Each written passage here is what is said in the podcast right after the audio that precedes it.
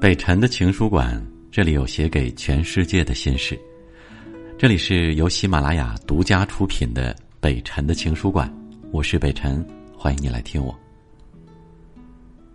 有一个听众呢，在后台留言说，人生最绝望的时刻，是他一个人刚到西安，租在了郊外的民房，买了一个席梦思床垫，跟司机谈好了一百二十块钱包上楼，到了目的地。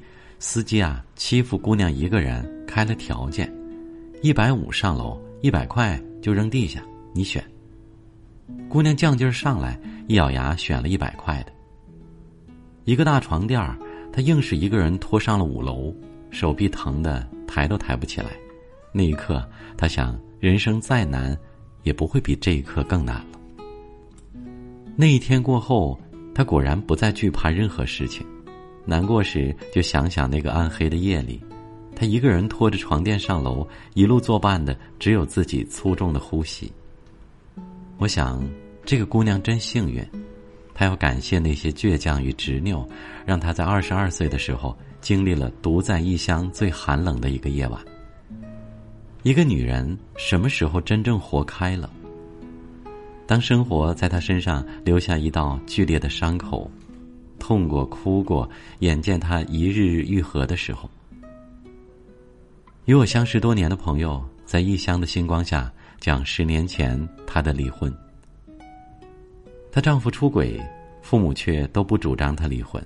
一来，他们舍不得外孙受苦，中国传统历来是隔代亲；二来，他们与大多数中国父母一样，觉得女婿出轨，女儿一定也有不对的地方。何况女儿三十多了。有个拖油瓶，以后怎么嫁人呢？不如凑合过吧。但他过不下去。领完离婚证那一天，他回家狠狠睡了一觉。之前他已经失眠了很长时间。晚饭时间，母亲来叫他，看他睡眼惺忪的起床，就开始骂：“又胖又丑又懒，像头猪。看以后谁能还要你？”那一刻，好像有个人在他心上开了一只深邃的巨眼。他疼得无法呼吸，却忽然看开了一切。既然连亲生爹妈都不能在你最难的时候与你站在一起，结不结婚又算什么呢？这世间谁又能逃得过孤单？谁又一定要被谁收留？另外一个听友二十二岁，从著名的九八五高校毕业，进了父亲帮他找的大型的国企。企业规定，大学毕业一定要去一线实习。在生产车间里，知识的价值降到了最低点。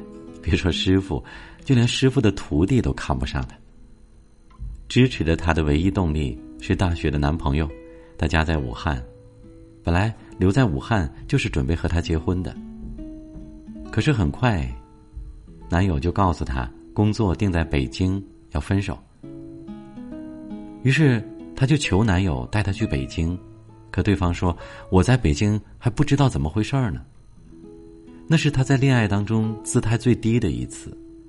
然而，爱情就是这么奇怪，你越放低姿态，胜算的可能就越小。他一直曾经以为可以共度一生的人，在人生最低谷的时候，毫不犹豫的对他落井下石。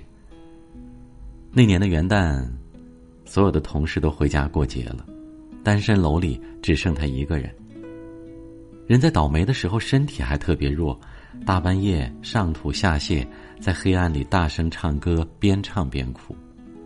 第二天，红肿的眼睛照镜子，她忽然原谅了前男友。除了爸妈，谁会在你落败不堪的时候还觉得你可爱呢？从此，她不再指望与谁患难与共，找一个共襄盛举的人共度余生是幸事，倒霉的时候。老老实实的站起来，自己舔舐伤口。奇怪的是，当他对别人的要求越来越低，对爱情的期望越来越低，反倒人生开挂，遇到的人都是好人，遇到的事儿都是好事儿。有人总结，你最大的优点就是对别人没有太多的幻想，对自己却有很高的要求，所以你活得不抱怨，很简单，别人跟你在一起没有压力。想起那个冬天，他被全世界遗弃的感觉，那么冷，那么痛，这辈子打死都不想有第二次。能看透爱情，就仿佛看透了人性。人性的本质是趋利避害，你要获得很多的爱，就要活成别人的利。记得雷小雨曾经写了一篇汤唯的专访，叫《汤唯重生》。汤唯被封杀以后去伦敦学习，那是他人生最迷茫的时候。他不知道前面的路在哪里，也不知道是不是人生的辉煌，永远会定格在那部让他一夜成名的电影里。有一天，他突然醒悟了，很顺畅的接受了所有的一切，顺从命运，相信所有的一切都有价值。这是一个女演员活开了，他不再想为什么是我，而是想既然是我，那就这样吧，继续朝前走，看看还能怎么样。女人真正活开了，就会成为一个乐乐呵呵、热气腾腾的悲观主义者，把对他人、对命运的要求降到最低。这时候你会发现，人是一种很好相处的动物，命运也待你不薄。每个活开了的女人。骨子里都是乐观的悲观主义者，在他们身上，悲观不是情绪，而是一种坚强柔韧的生活态度，是对人性更加彻底的释怀，不是消极，不是无用，是顺应与接纳。对于一个活开了的女人来说，人生低谷从来不是问题，谷底虽然阴暗寂寞，却暗藏着人生的巨大希望。只要你站起来，迈开脚步。无论朝着哪个方向，都是上坡路。作家陈丹燕曾经把女人比作一个核桃，经过生活的暴击，才露出芬芳的内涵。当外壳破碎，露出柔软，反倒什么都不怕了。这时候的女人，才是真正的活开了。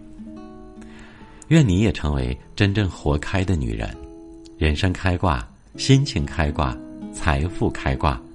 自由开挂。好了，我是北辰，感谢你来听我，记得分享给你的朋友，记得在下方留言，明晚见吧。